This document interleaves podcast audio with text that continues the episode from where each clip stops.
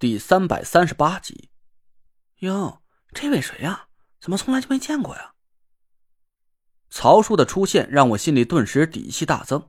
这时候，大厅里又响起了叽叽喳喳的声音。不认识，我也没见过。不过听他那意思，他可能是极速赛车公司的人。极速赛？哎呦，那也不是宁敏宁总的企业吗？怎么个意思？难道说是姓陈的小子和宁总也有不是有关系？嘿，这可有看头了。宁总可不是房地产行业的人，要是姓陈那小子能把赛车行业也拉进来撑腰，说不定啊，还真能和花姐掰掰手腕子。这些声音传进了我们耳朵里，花姐也是脸色突变，她回头紧盯着曹叔，我能看到她的身子在微微的发抖。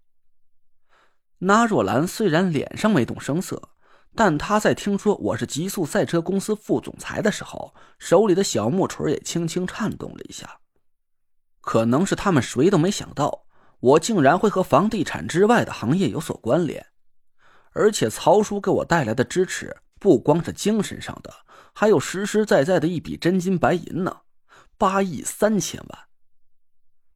其实，当我听见曹叔说出那个数字的时候，我以为他跟田慧文一样的，都是在吹牛。极速赛车公司有多少资产，我还是挺清楚的。毕竟我参与过公司的内部例会，我听宁敏亲口说起过，公司的总资产应该是十亿多，具体到多少呢？我也不是太清楚了。可我只在公司里占股百分之三十，就算是宁敏给我全部套了现吧，顶多也就三四个亿左右。可曹叔却说我有八亿三千万的资金，我心下暗自叹气，还以为是曹叔夸大其实，把我的资产抬高了一倍呢。花姐自然也有这个疑虑，她冷哼了一声：“哼，你是宁家的管家吧？哈哈，好大的口气啊！你想给这个小子撑腰啊？可以，先打电话请示一下你家主子吧。这小子除了风水之外，狗屁不懂，怎么就成了什么赛车公司的狗屁副总裁了？”这几句话说的我脸都红到了脚后跟花姐说的确实没错。我除了风水之外，还真的是什么都不会。哼，你最好对我们陈副总裁客气点曹叔说着，从身边的包里取出一份文件。宁总早就觉得今晚的拍卖会会有人要出什么幺蛾子，早上就让我做好了材料，你自己看看吧。对了，你识字吧？要不让那爷给你念念，省得我还要多费口舌和你解释。曹叔倒是一点也没客气，狠狠的讥讽了花姐几句。花姐的脸色一下就变得铁青，大厅里还传来几声不识趣的笑声，听方向是孙活和张俊轩在幸灾乐祸。一个穿着黑西装的人从曹叔手里接过文件，小跑着送到纳若兰手里。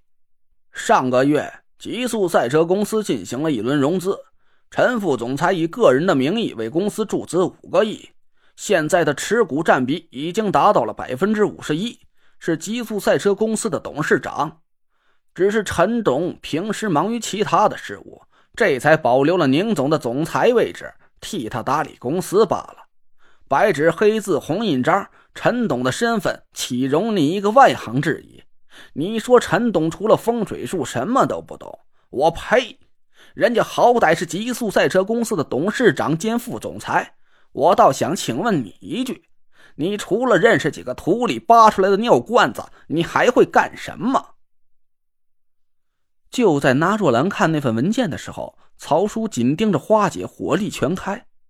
我目瞪口呆的看着曹叔，这个平时看起来老实巴交的老头儿，嘴皮子竟然这么恶毒。他哪还像那个系着围裙亲自下厨给我做饭吃的老管家呀？此时他身上气场全开。每句话都咄咄逼人，花姐直接被他怼的是哑口无言呢。这时候，大厅里很多人已经看出了情况的转变，他们也不怎么顾及花姐的脸面了，不少人都大笑出声。占股百分之五十一，我是极速赛车公司的董事长，而且还有白纸黑字的文件。我看到那若兰朝花姐微微点头，看来这份文件的真实性是毋庸置疑的了。我就算再傻，也明白一件事我确实没有亲自往公司里投过钱。如果这是宁敏以我的名义进行的投资，那这份文件上一定会有我的签字才能生效。可我什么时候在这件文件上签过字呢？我一头雾水的想了半天，终于想起了一件事儿。大概是一个多月之前吧，有一天宁珂给我打电话，让我去公司参加例会。可当时我正在为寻找五魁的下落而犯愁，哪有什么心思去参加公司例会？宁珂就和我说。让我在家里等他，他送几份文件过来给我签字儿我就可以不去公司了。当时我也没多想，就把宁珂送来的几份文件签了字，连文件的内容都没看过。反正我就算是看了也看不懂，我还以为那些都是关于全国巡回赛的相关文件呢。现在我算是彻底明白了，原来宁敏和宁珂是给我下了个套。宁珂送过来的文件里面又夹着一份融资声明。我投资到公司里那五个亿，肯定也是宁敏替我交的。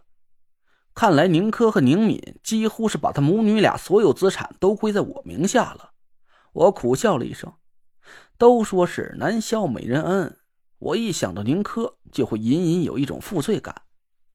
其实一开始我和他只是一辆车上的学员，没想到阴差阳错，命运纠结，我竟然和他成了无所不谈的朋友。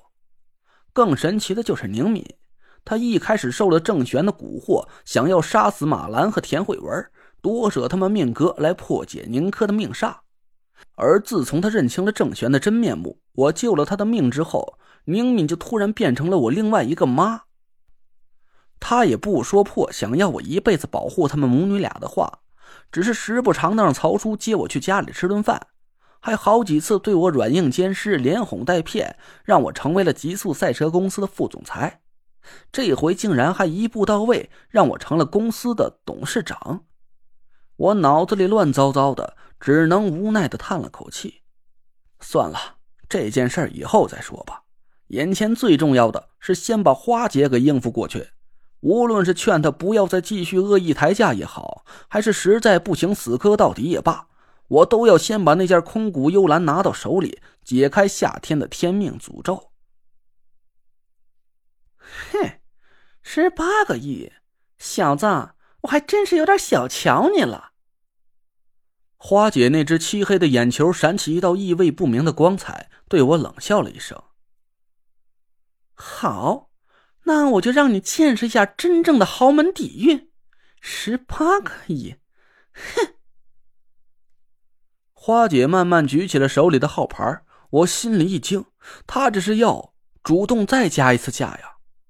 五个亿的价格已经让我感觉到窒息了。要是花姐不管不顾把价格抬到二十亿以上，我就算把自己割了去卖零件都凑不出这么一大笔钱来。眼看花姐手里的号牌马上就要举起来了，我心里大急，刚想开口阻止她，身后却冷不丁的传来一道声音。等等！